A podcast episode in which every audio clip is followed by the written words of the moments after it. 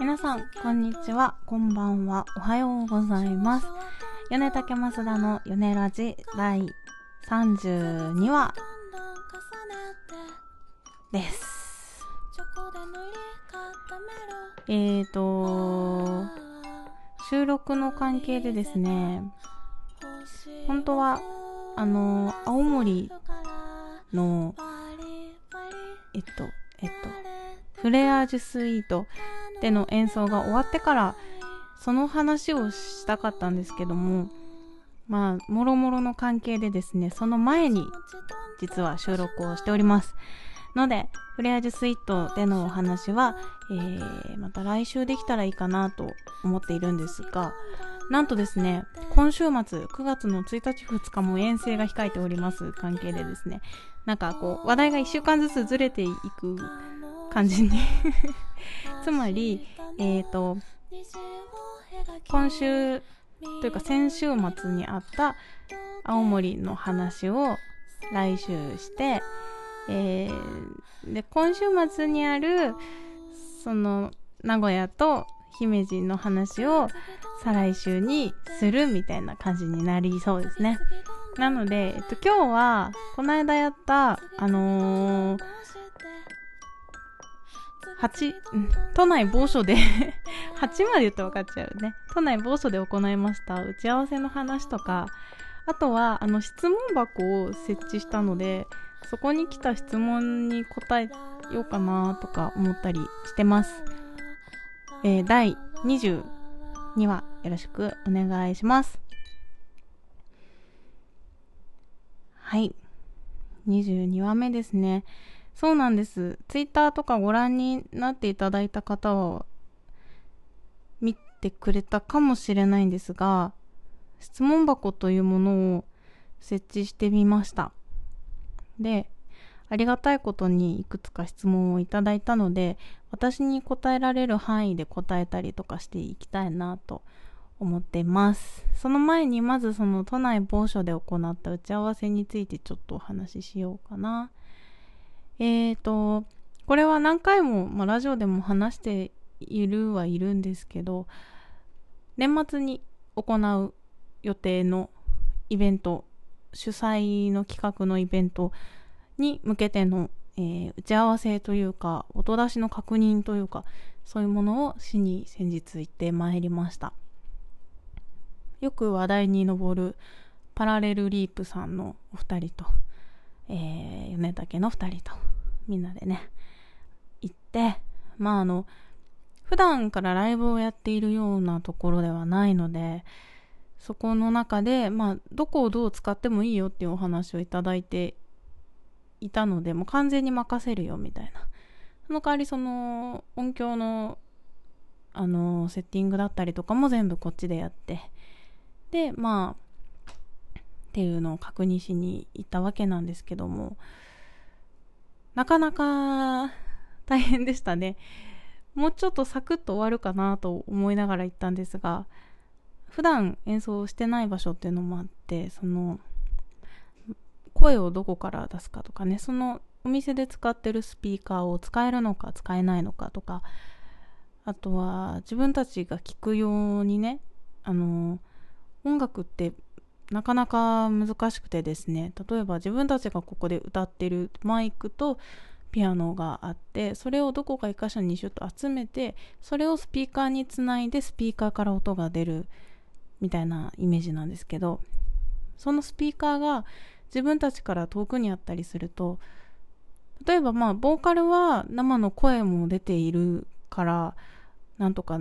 ピアノもその生の声に合わせて弾けなくもないのかもしれないんですけど、ボーカルからするとピアノの音はそのスピーカーから出ている音しか聞こえないので、どうしてもそこにあのタイムラグができるんですよ。そのスピーカーの音を頼りにやると。なのでスピーカーが遠いと、あの、テンポが合わないんですね。だから、あの、ライブとかやってると、ロックバンドとかがさ、足をこう乗っけて歌ってる四角い箱みたいなのあるじゃないですか。あれはスピーカーでして、あれは中用のスピーカーと言って、な中音なんかなん聞いたことありますか？外音と中音というのがあってですね外に出す用のスピーカーと中で聞く用のスピーカーというのがありましてこれはね私もそんなに詳しくないのでもろもろいろいろ喋って間違ってたらちょっと申し訳ないので気になったらちょっと調べてみてください。っていうまあそういうもろもろのいろんな事情があってね外に出すだけのスピーカーで事足りる会場と事足りない会場があったりとかもするのでその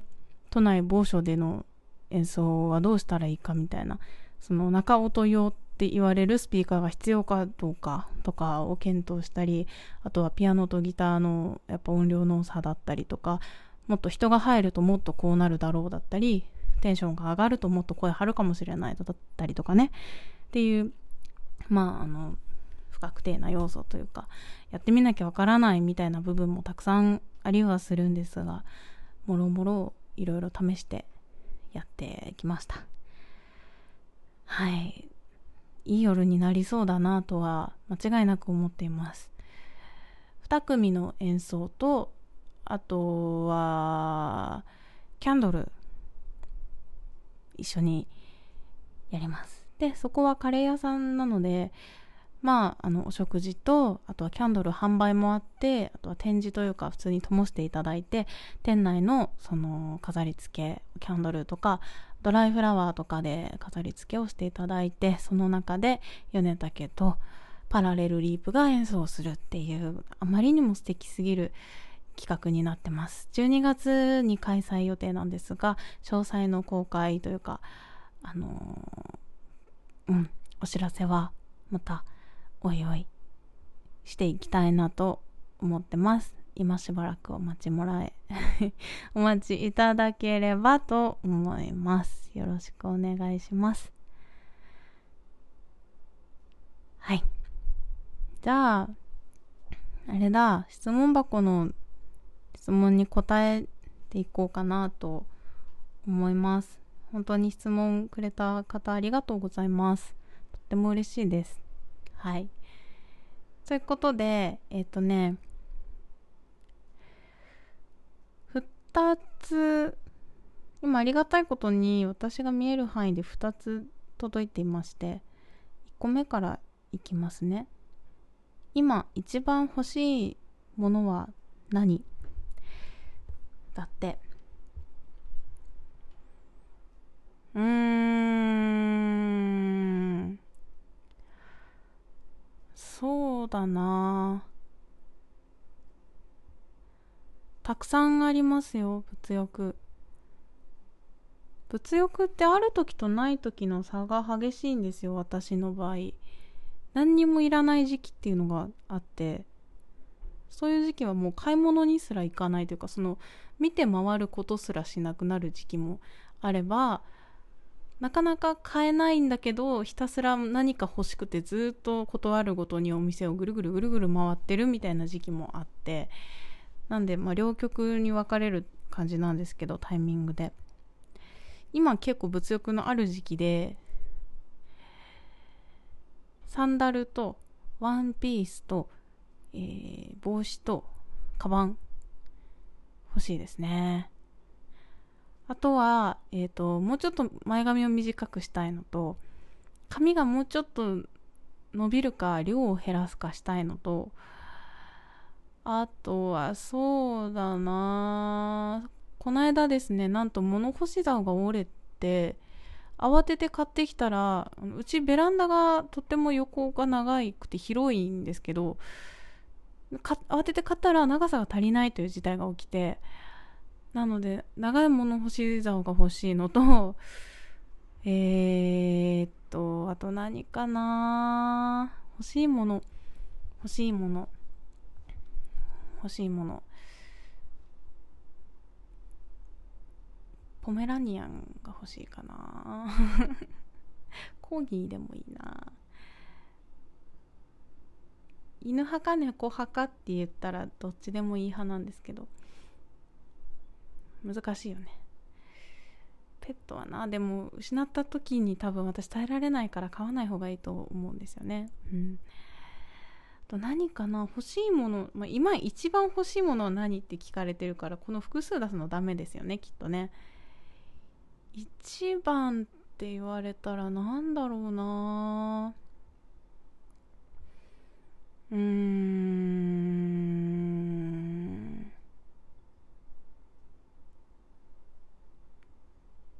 悩むね。みんなこういう時にパッて思いつくんですかね。どうなんだろうな。パッて思いつくあのさ流れ星の話したよね多分したと思うんだよな。流れ星に3回願い事を言うと叶うっていうのは流れ星っていう1回っていうか一瞬で消えてしまうものに対して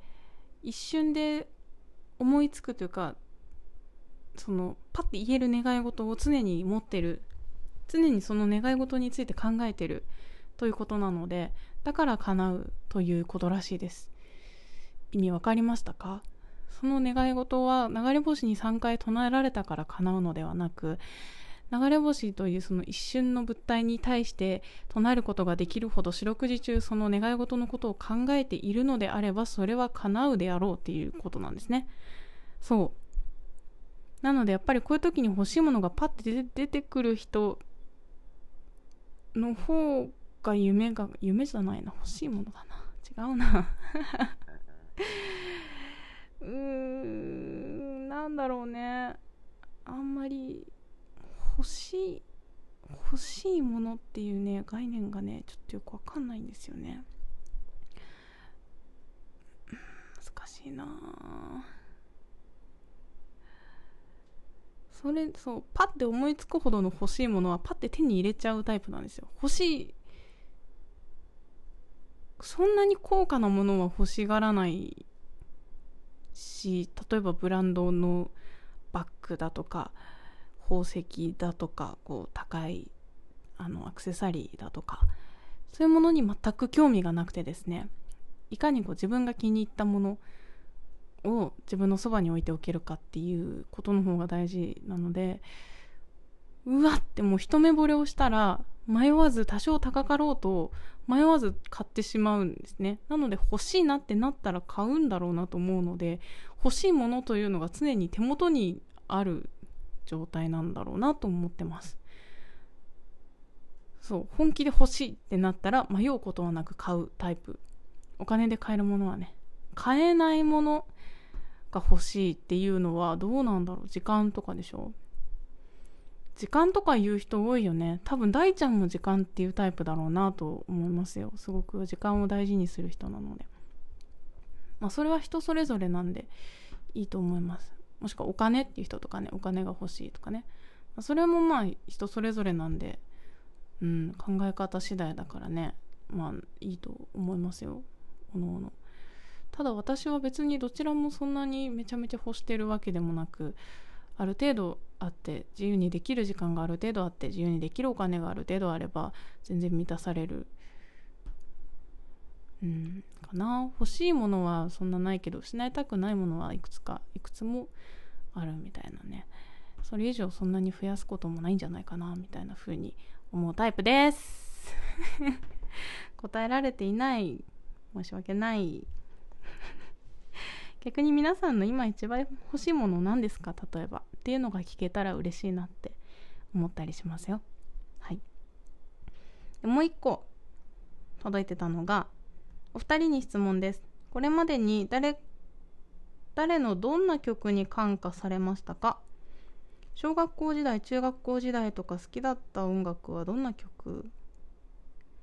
なるほど。感化という意味で言うと今日大ちゃんいないので増田だけの話になってしまって申し訳ないんですけど感化っていう話で言うとですねえーと何回も言ってるかもしれないんですけど「天使にラブソングを」っていう映画に感化されました。その映画のえっと、サントラがお家にあったのでそれをめっちゃ聞いてそれをめっちゃ歌ってましたね。感化された。小学校とかで言うとそれかあとは両親が好きな曲を一緒になって聴いてたのはもっと前かな。中島みゆきとかえっ、とユーミンとかチューブとかかな？ああとチャゲアスとか両親が好きなやつを聞いててあとは姉がいるんですけど姉が B'z がすごい好きで B'z はその頃の B'z はめちゃめちゃ聴いてるのでめちゃめちゃ歌えるんですけどとあとはまあ小学校っていうとその時のヒットチャートを上から下まで全部 TSUTAYA で借りてきて全部 MD に入れて聴いてるみたいなもんですよ。うん、記憶にあるのは、まあ、モームスとかがさもう一番暑い時期ですよね。モームスとかプッチモニとかね。普通にハロプロは聞いてたしあゆも聞いてたしあいこポルノ平井堅だったりとかそういうもうほんとザ・ヒットソングみたいなのを聞いてたと思います。特にこれが好きみたいなのはなくザクザクとあの、まあ、周りに置いてかれないようにじゃないですけどそんな気持ちで聞いていたような気がします。まあ、当時からすっごい歌うことは好きだったし、まあ、小中中学校かな特に。中学校ってまあモヤモヤすることがいっぱいある時代なのでよくあのー、うちはお家が2階建てで2階にあのー、お母さんが寝てる和室があったんですけどそこを閉め切ってそこの押し入れの中ですっごいでかい声であの歌を歌うっていう時間を設けていました。別に意識して歌おうって思ってたわけじゃなくてなんかもうとりあえずそうしたかったんですよね当時。大きい声出したくてモヤモヤしてしょうがなかったんですかね。それを MD を持って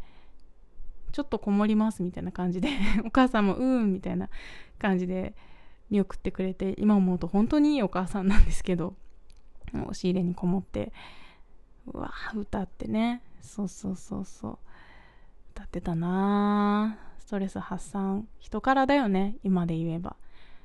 うん。みたいなことをしていました。でまあもうちょっと上になって高校生とかになると愛子とかやっぱ愛子がねすごい好き。でミスチルとかスピッツ。スピッツはもうちょっと前から聞いてたかもね。うん。であのーメジャーな曲じゃない曲を聴き始めたのは大学生になってからです。高校時代の友達がある時不意に「あのこれ久美ちゃん聴いて」って言ってくださった CD があってそれが「羊毛とお花」でした。それが私の始まり始まりというかめちゃめちゃいいじゃないってなったのがそれからですね。でそこから羊毛とお花を聞くようになってあとは、まあ、大学の先輩とかがクラムボンが好きだったりとか周りの人にそういろいろそっち系の緩い感じの曲で感化されたりしながら。そうねそんな感じかな大橋トリを聴き始めたりだとか。うん。はいそんな感じで進んできました。大ちゃんは多分全然違いますね。うんこれは大ちゃんから聞いた方がいいと思うので。なんか機会があったら是非ね話してもらいたいなと思いますが増田はまあそんな感じです感化というほどそんな大きな叩かれるようなこう出会いみたいなことはなかったんですけど、まあ、ささやかにずっと音楽は好きだったし幅もほぼほぼ j p o p だけで育ってきて今に至るみたいな感じですね。米竹で言うと、まあ、曲は大ちゃんが作ってて大ちゃんは本当に幅広く音楽を聴く人なので、うん、引き出しもいっぱい持っててね本当いつもありがたいなと思ってます。そんな米竹も新曲を作っている最中なのでぜひぜひ楽しみにしててもらえると嬉しいなって思います。で先週も言った気がしますね。まあ毎週楽しみにしてくれていいんですよ。はい。はい。じゃあまあ質問箱はこんな感じ今週はこんな感じでおしまいにしようかなと思います。来週青森のお話がたくさんできるだろうと思いますので是非ねそれを楽しみにまた来週も、えー、米ラジ聞いてもらえると嬉しいなと思います。それではまた来週米ラジでお会いしましょう。じゃあね。